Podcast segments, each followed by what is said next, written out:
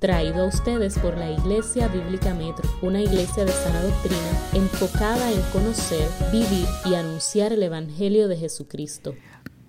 Eh, nosotros estamos en el libro de Hechos, ya llevamos como creo que año y medio, años, y estamos ahora en el capítulo 19 del libro de Hechos.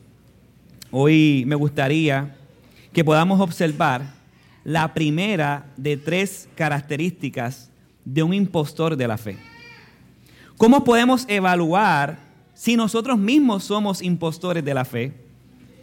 ¿Y cómo responder ante un impostor de la fe? Así que vaya conmigo a Hechos 19, capítulo 19, versículos 8 al 17. Hechos 19, versículos 8 al 17. El tema de hoy se titula pero ustedes, ¿quiénes son? Impostores de la fe. Hechos 19, versos 8 al 17. Para los que tengan la Biblia de la iglesia, Hechos 19 está en la página 1136. 1136. Hoy vamos a exponer los primeros tres versículos de Hechos 19, 8 al 10 pero vamos a leer hasta el versículo 17 para que entiendan el contexto. Dice así el texto. Pablo entró a la sinagoga y por tres meses continuó hablando abiertamente, discutiendo y persuadiéndoles acerca del reino de Dios. Pero cuando algunos se endurecieron y se volvieron desobedientes, hablando mal del camino ante la multitud, Pablo se apartó de ellos, llevándose a los discípulos y discutía diariamente en la escuela de Tirano. Esto continuó por dos años, de manera que todos los que vivían en Asia oyeron la palabra del Señor, tanto judíos como griegos. Verso 11. Dios hacía milagros extraordinarios por mano de Pablo, de tal manera que incluso llevando pañuelos o delantales, de su cuerpo a los enfermos y los enfermos los dejaban y los malos espíritus se iban de ellos. Pero también algunos de los judíos exorcistas ambulantes trataron de invocar en nombre del Señor Jesús sobre los que tenían espíritus malos, diciendo, les ordeno que salgan en el nombre de Jesús a quien Pablo predica. Siete hijos de un tal Exeba, uno de los principales sacerdotes judíos, eran los que hacían esto. Pero el espíritu malo les respondió, a Jesús conozco y sé quién es Pablo, pero ustedes, ¿quiénes son? Y el hombre en quien estaba el espíritu malo se lanzó sobre ellos y los dominó y pudo más que ellos, de manera que huyeron de aquella casa desnudos y heridos. Supieron esto todos los habitantes de Éfeso, tanto judíos como griegos, el temor se apoderó de ellos y el, nombre del Señor Jesús era exaltado. Ah, no sé si usted es fanático de, los, de las eh, caricaturas o de los cómics o de las series esta de Marvel, X-Men. Pero hay una serie de X-Men, que no me gusta mucho X-Men, así que no me miren mal. Hay una serie de X-Men que hay una, una, actriz que hace el papel de una tal Mystic. Y Mystic a mí me sacaba por el techo. ¿Por qué? Porque Mystic era una persona que cambiaba de parecer y cambiaba la forma, imitaba a las demás personas. O sea, Mística era una persona o un personaje que cambiaba de identidad según su plan y su propósito. Eh, era una eh, color azul, ¿sabes quién es? ¿Verdad? No están perdidos. Ustedes son jóvenes, está bien, por favor. Eh, gracias. Mystic, está bien. Ah, y, por supuesto, de manera similar, en el cristianismo existen personas como, como Mystic. Eh, impostores que se hacen pasar por hermanos. Y por supuesto existen impostores que son fáciles de detectar. Tú simplemente entras a YouTube y miras todos los videos que hay por ahí de gente diciendo un montón de disparates que aparenten ser creyentes, pero bíblicamente son lejos de ser creyentes. Ah, esos son fáciles de detectar. Pero existen otros que solo con el pasar del tiempo es que van a salir a la luz quiénes realmente eran. Ahora bien, no todos somos impostores o no todos los impostores saben que son impostores. Existen impostores que sinceramente creen que son creyentes, creen que están haciéndolo bien y están siendo bien. Ahora bien, ¿cómo nosotros podemos identificar si realmente hemos creído o si estamos siendo engañados nosotros mismos y si somos impostores? Pues el texto de hoy nos muestra tres principios. Voy a mencionar los tres, pero nos vamos a mantener en el primero. Eres impostor de la fe cuando te endureces ante la sana doctrina. Versículos 1 al 10. Los demás eh, puntos que vamos a tocar la próxima semana. Eres un impostor de la fe cuando sigues a Jesús por un beneficio que no sea la gloria de Dios. Versículos 11 al 15. Y ser impostor de la fe tendrá graves consecuencias en tu vida. Versículo 16 al 17. Vamos a nuestro primer encabezado, el cual será el que discutamos esta mañana. Eres impostor de la fe cuando te endureces ante la sana doctrina. Versículo 1 al 10. Vamos a poner uh, el contexto para que entendamos cómo Pablo llegó a esta sinagoga. En el capítulo 18, Pablo llega a Éfeso. Tan pronto Pablo llega a Éfeso, llega a una sinagoga, la sinagoga lo recibe bien, pero él tiene que cumplir un voto nazareno y ir a Jerusalén. Entonces, ¿qué sucede? El barco se le estaba ya a punto de ir y él tiene que salir corriendo de Éfeso, de Éfeso a Jerusalén. Pero él les promete que volverá. Él les promete a esa sinagoga que si es la voluntad de Dios, él ha de volver. Y el versículo 8 que vemos aquí es cuando él regresa entonces a la sinagoga. Dice el texto que él entró a la sinagoga y por tres meses continuó hablando abiertamente, discutiendo y persuadiéndoles acerca del reino de Dios. Aquí vemos algo que no es normal. Aquí vemos una anomalía. Dice el verso 8 que estuvo tres meses en una sinagoga. Usualmente Pablo llegaba a una sinagoga y no era bien recibido. Él estaba un día o varias semanas y rápido lo expulsaban o se tenía que ir porque lo querían matar por la envidia que causaba Pablo en muchos de los que estaban en esa sinagoga.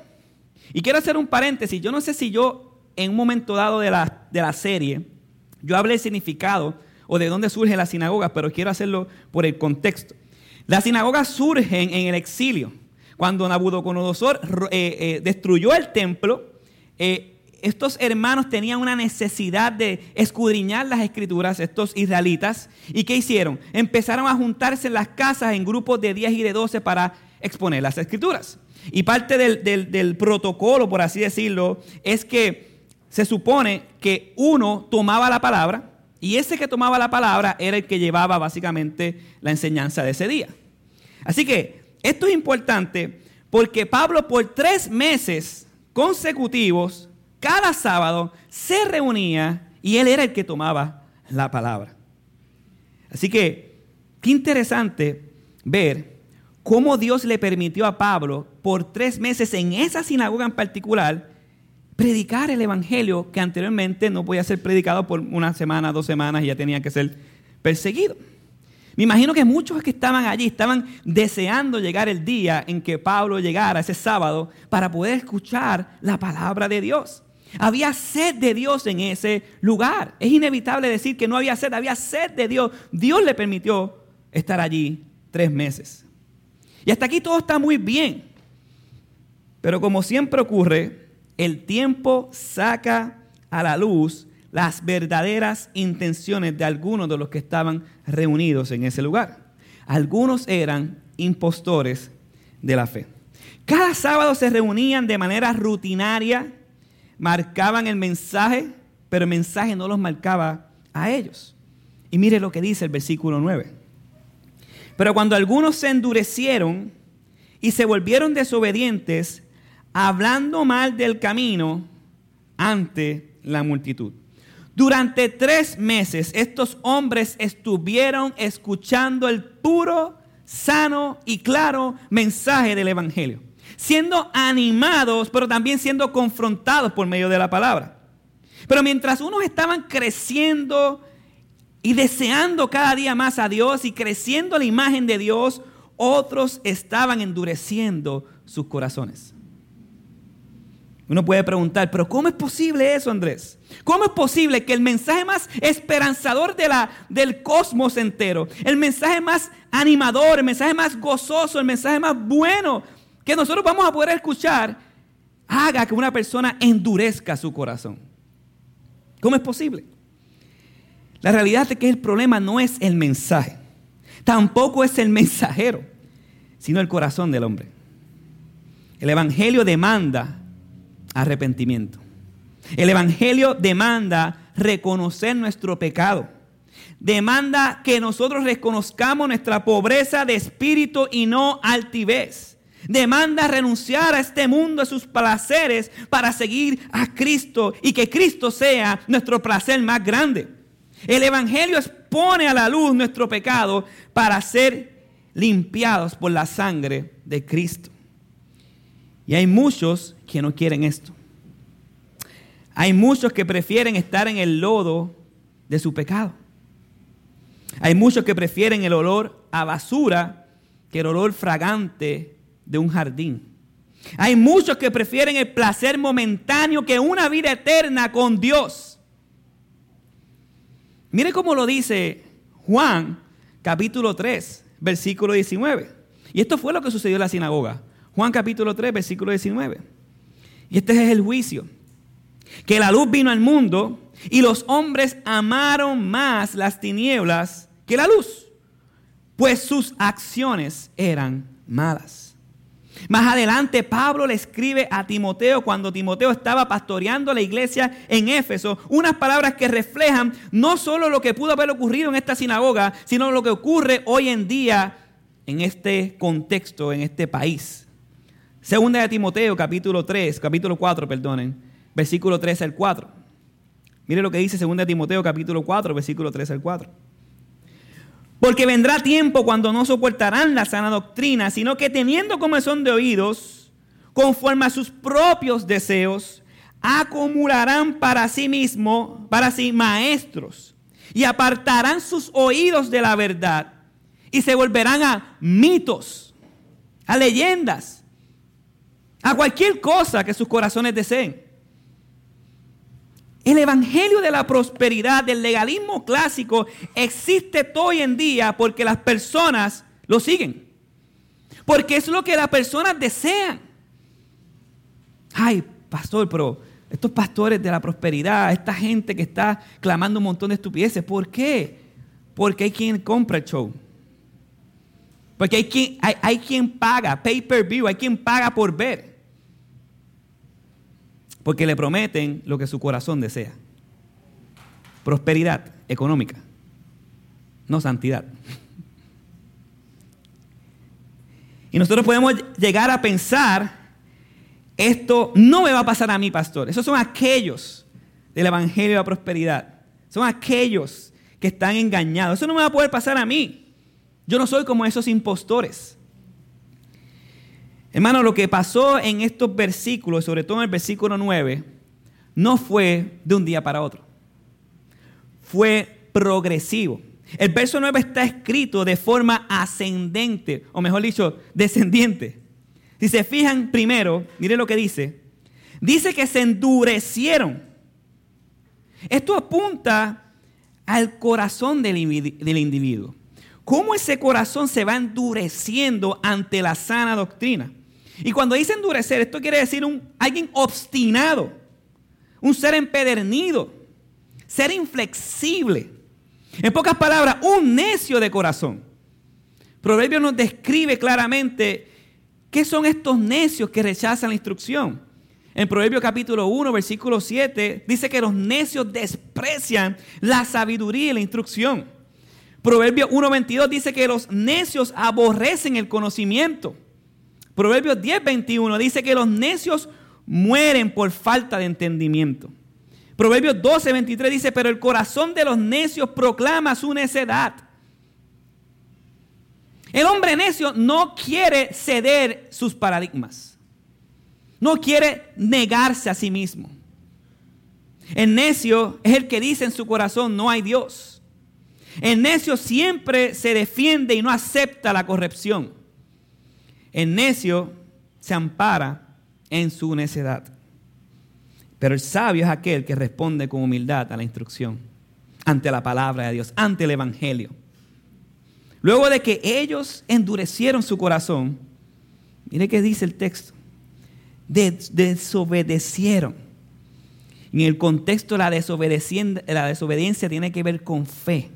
Ellos desobedecieron el Evangelio, desobedecieron la verdad. Esto implica que no querían rendirse al señorío de Cristo. Ellos querían ser sus propios señores. Es como si fuera perder confianza o no tener confianza. No confiaban en Cristo, no dependían de Él. Ahora bien, de lo interno del corazón, la desobediencia, la dureza de su corazón. Dice el texto que ahora ellos van a lo externo. ¿Ve cómo el corazón del hombre va decreciendo? Hablaron mal del camino ante la multitud. Cuando habla del camino, está hablando de, de los creyentes, del evangelio. ¿Vieron cómo el pecado va creciendo como una bola de nieve? ¿Vieron eso? Hablar mal del Evangelio es un pecado muy, muy, muy grave. Hablar mal del Evangelio es hablar mal de Dios. Es hablar mal de la iglesia por el cual Él dio su propia vida. La palabra hablar mal no es simplemente decir cositas feitas. La palabra en el griego original es abusar verbalmente. Es un lenguaje abusivo, cruel, ofensivo, denigrar, mentir. Mire la magnitud. Tres meses estos hombres allí en la sinagoga, escuchando el puro evangelio, compartiendo con Pablo, y de repente de manera progresiva terminan maldiciendo y hablando mal del, del camino.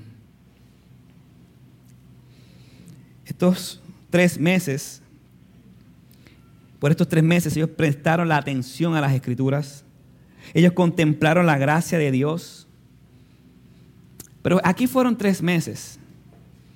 Pero nosotros tal vez llevamos un año, dos años, seis meses, jugando a ser iglesia.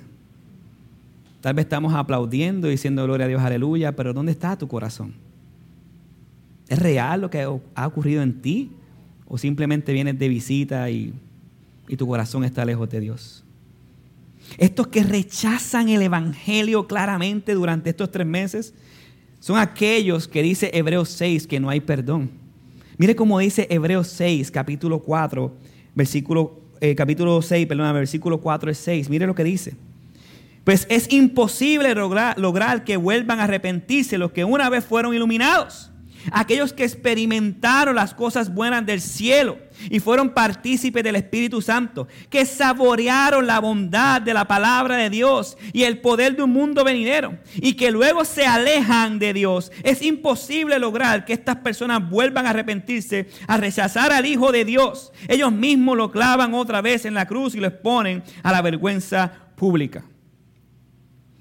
Estos en la sinagoga saborearon el Evangelio pero no fueron salvos, porque su corazón y su vida les negó por completo. Ellos experimentaron lo que ustedes experimentan cada domingo cuando alguien se para aquí y predica la palabra. Ellos experimentaron la gracia de Dios, la misericordia de Dios, el amor de Dios, la bondad de Dios, la demanda del Evangelio. Y con el pasar del tiempo su corazón se hinchaba de maldad. Porque no queremos rendirnos ante el señorío de nuestro Señor. Porque no entendemos que el Evangelio es para los pobres de espíritu, que el Evangelio es para los enfermos, que el Evangelio es para el que necesita, no para el altivo orgulloso.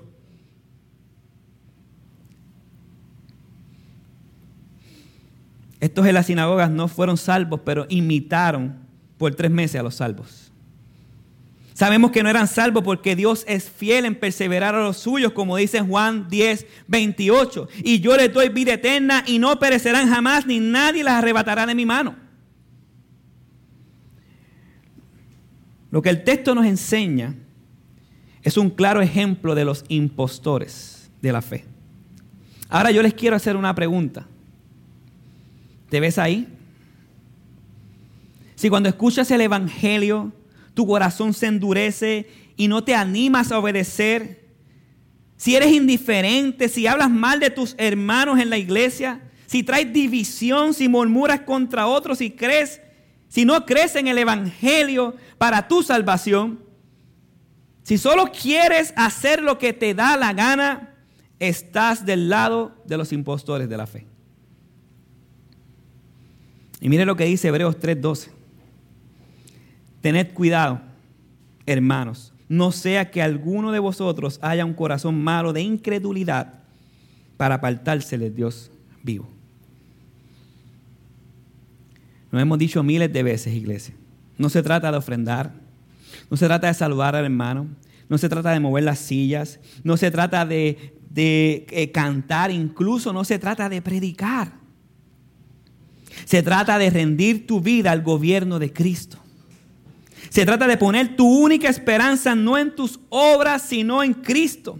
Se trata de dar tu vida como Él la dio por nosotros. De entregarnos por ese amor que manifestó en la cruz. De eso es.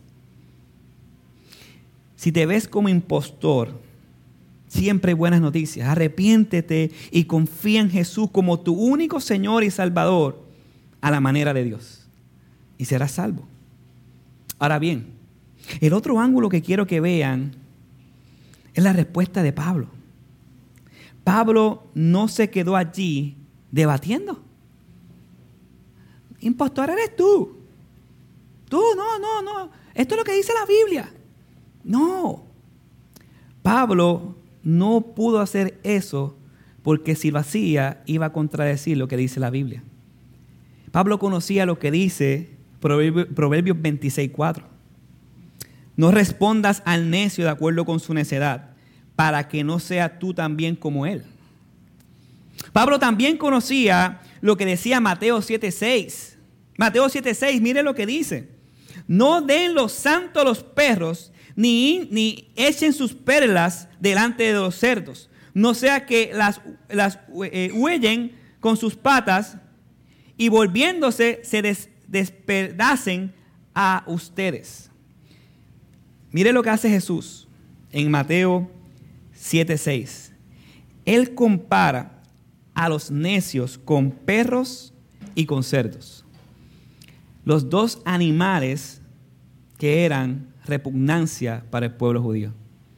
Los perros, porque no son los perros de ahora que son bien bonitos, eran perros de basurero que apestaban, y por ser perro de basurero eran impuros y los cerdos son animales impuros. Pues dice, él compara a los necios, a los incrédulos, con perros y cerdos. Y nos dice que no echemos las perlas, las cosas más preciadas, santas, hermosas, que no echemos el evangelio glorioso a gente que lo rechaza, que no le interesa. No nos volvamos necios. ¿Qué hizo Pablo? Mire lo que dice el versículo 9. Pablo se retiró y se llevó a los suyos. Pablo se, Pablo se apartó de ellos, llevándose a los discípulos y discutía diariamente en la escuela de Tirano. Pablo nos enseña cuál debe ser la respuesta apropiada ante un impostor. Apartarnos. En ocasiones nos quedamos por varias razones. A veces nos quedamos ahí, ahí, ahí porque creemos que nosotros somos los salvadores. Déjame esforzarme más, déjame hacer más para poder tratar de convencerlo. Si ese es tu pensar, que mientras más tú te esfuerces por tratar de convencer a una persona, mientras más tácticas exegéticas tú haces para tratar de convencer a la persona, Dios se aleja.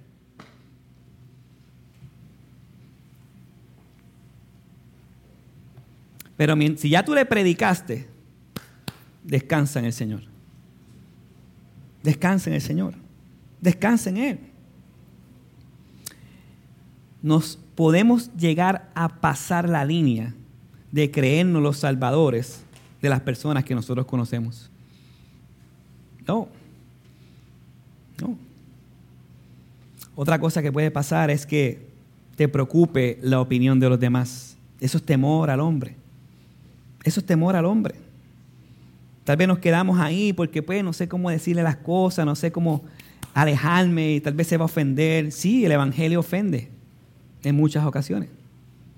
O tal vez nos duele el rechazo de las personas.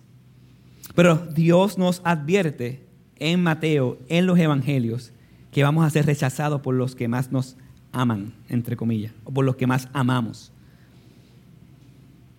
Esto no quiere decir que no oremos por ellos. En Romanos vemos que Pablo oraba continuamente por sus compatriotas. Pero él tenía claro que ya había hecho lo que tenía que hacer, predicarles el Evangelio. No hay otra cosa que tú puedas hacer con tus seres queridos. No hay otra cosa que tú puedas hacer con tus, eh, con tus amigos, con tus compañeros de trabajo. No hay otra cosa que predicarles el Evangelio y descansar en que Dios, si es su voluntad y quiera salvar, salvará. Pero duerme en paz. Duerme tranquilo. Ahora bien, si no predicas el Evangelio, pues no duerma. No duerma. Estamos fallando. Pero si ya predicaste el Evangelio, le dijiste tienes que arrepentirte de tu pecado, Jesucristo es el camino, la verdad y la vida. Él murió por nosotros, Él vivió la vida perfecta que tú no viviste, Él murió por nuestros pecados y se glorificado, resucitó al tercer día para que tú tengas vida eterna. Arrepiéntete y ven a Él. ¿Lo crees? Bueno, tú sabes, está interesante. Está bueno para mis libros de filosofía. Ya, ya. Ora por ellos. Ora por ellos. No caigas en la trampa de creerte el salvador de las personas. Predica a Cristo. Solo a Cristo. Ahora bien, Pablo no solo se apartó, sino que dice el texto que llevó con él a los discípulos, a los creyentes. Hermano, Pablo estaba en un lugar que rechazó abiertamente la sana doctrina, que rechazó el Evangelio. Y es por esa razón que Pablo no tuvo problemas en llevarse a los que sí habían creído. ¿Qué problemas? Esto es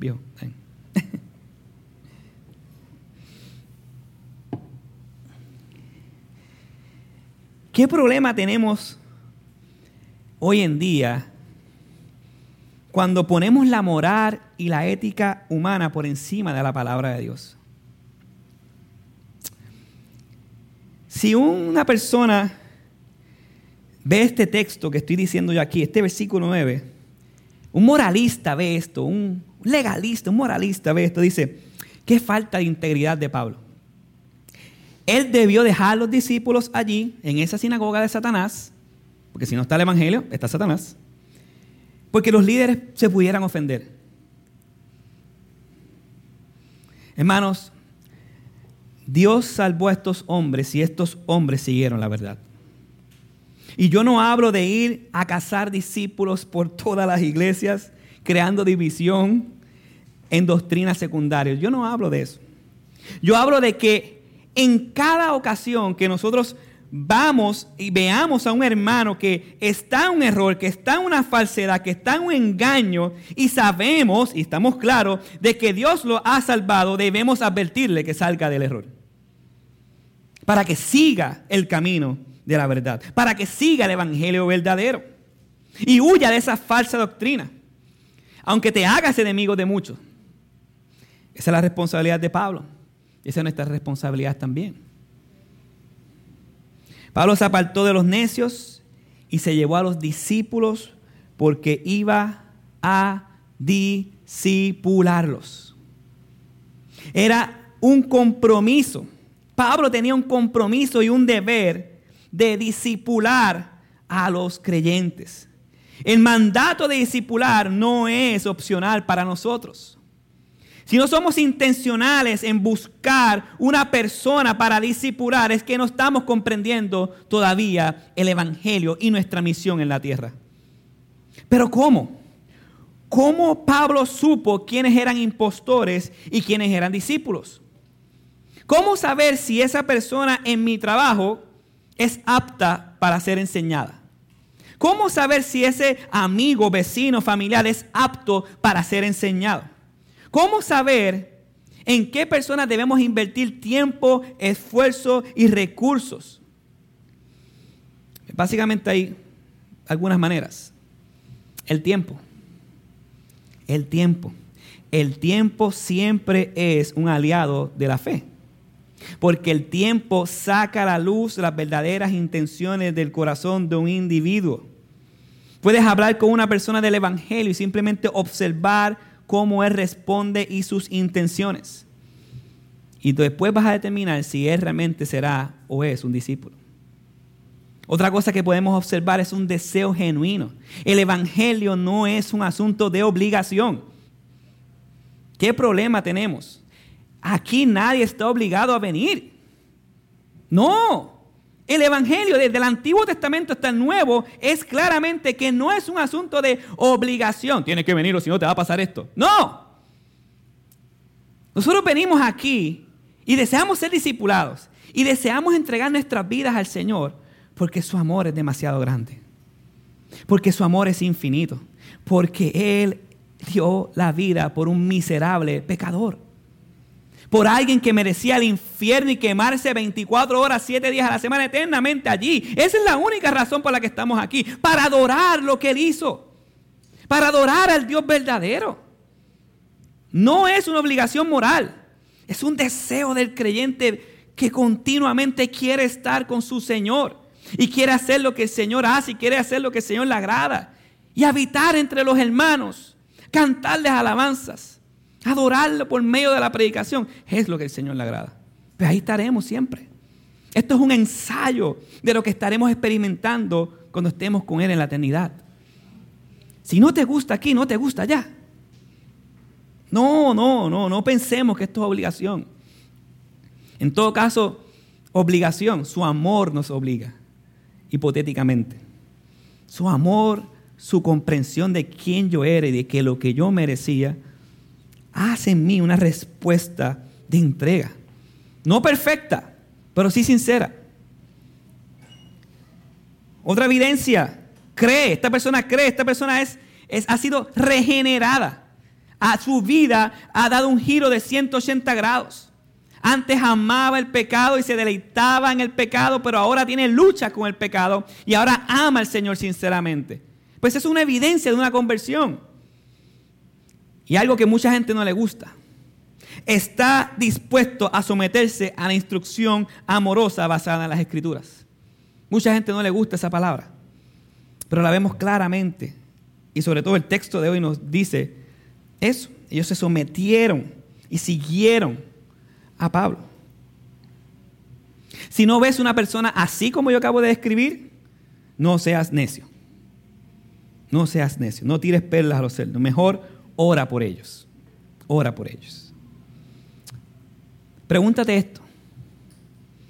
Y esta es la pregunta clave. Estamos hablando de otros, de otros, de otros, de otros.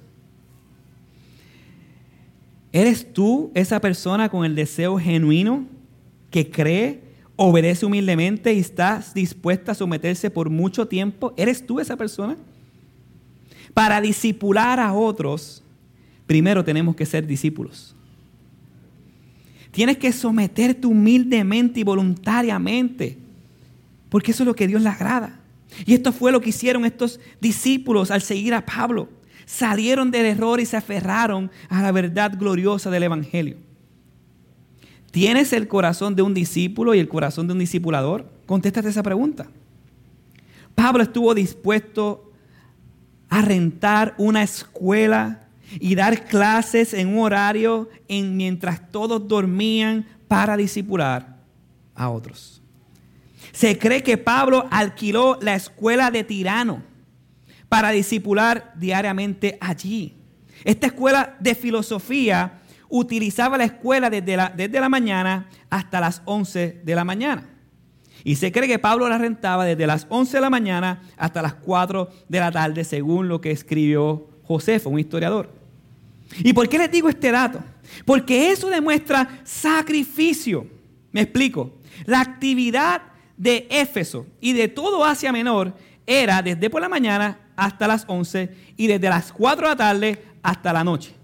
Así que mientras daban las 11, todo el mundo se iba a tomar su siesta. Debemos de hacer eso en Puerto Rico, ¿verdad? Todo el mundo se iba a tomar su siesta. Y mientras todo el mundo tomaba su siesta, Pablo era el que se metía a la escuela a discipular a ellos. Así que los discípulos y Pablo estaban dispuestos a sacrificar horas de su preciada siesta para estar aprendiendo por muchas horas la palabra de Dios.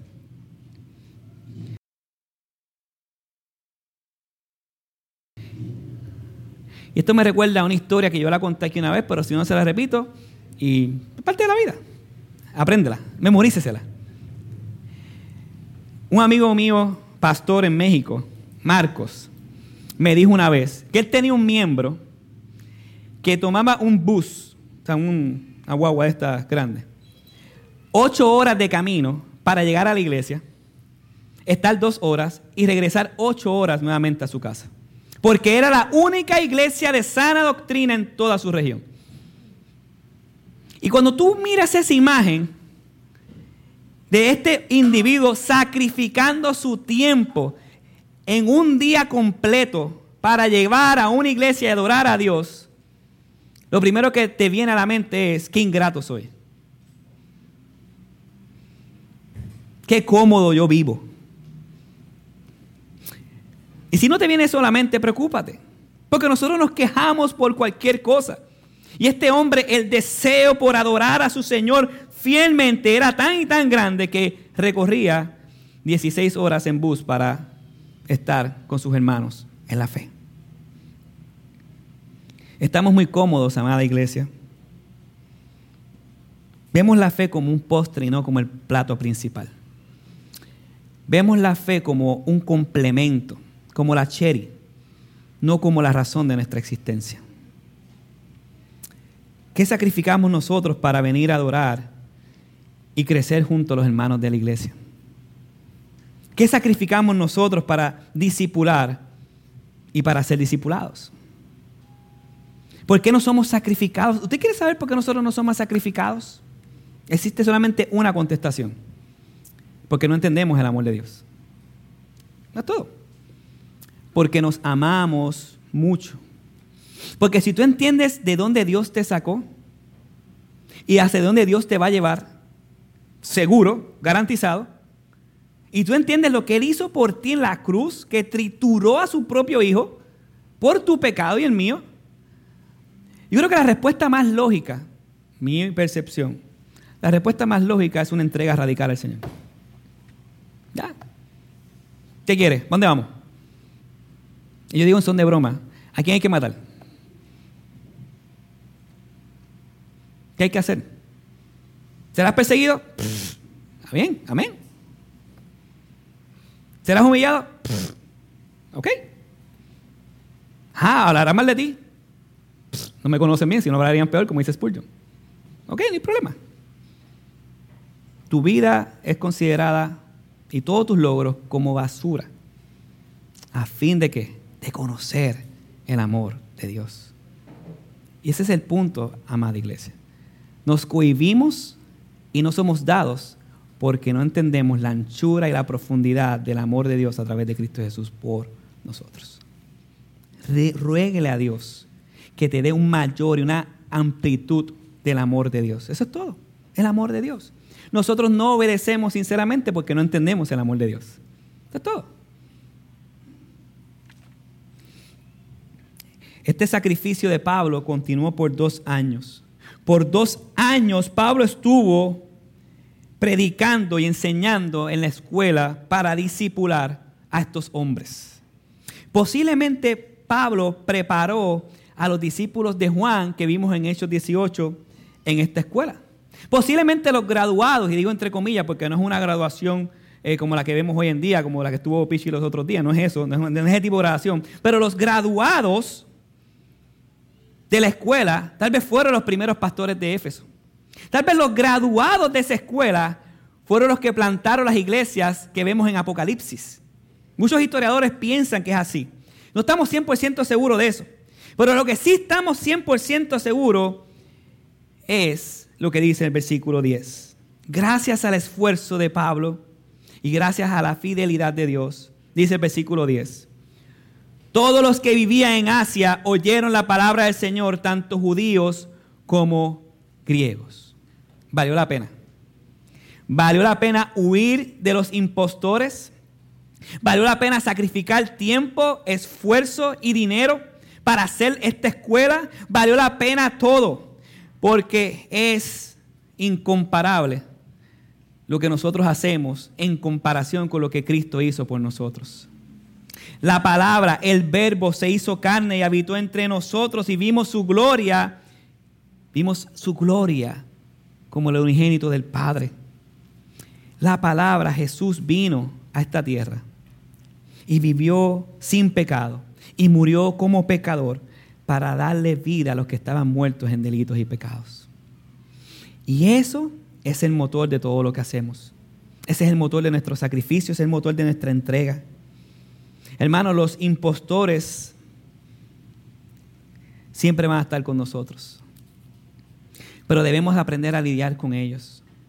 Pero primero debes de examinarte si tú no eres un impostor. Si tú no eres de esos que se quedaron allí murmurando en contra del Evangelio. Si tú no eres de esos que va una vez en 100 a la iglesia y dice, ponché con Dios, ya estoy bien con Dios. No, vas a estar mal con Dios hasta que tú no creas en el Hijo de Dios. Hasta que tú no creas que Jesús hizo lo que hizo por nosotros y por ti, por tu nombre. Evalúate si estás en un engaño siendo impostor. Y si es así, el Evangelio es para ti. Ahora bien, también evalúate si estás haciendo la voluntad de Dios. Si eres un discípulo que estás deseoso de ser discipulado. Y por último, observa lo que Dios hace en la iglesia y en tu comunidad y dale gracias y gloria a Dios. Ese versículo 10 realmente es impresionante. Todos los que vivían en Asia vieron la gloria de Dios por medio de lo que sucedió con estos discípulos. Quiera Dios que todos los que estemos aquí seamos discipulados, pero también que aprendamos a, a discipular a otros. Vamos a orar.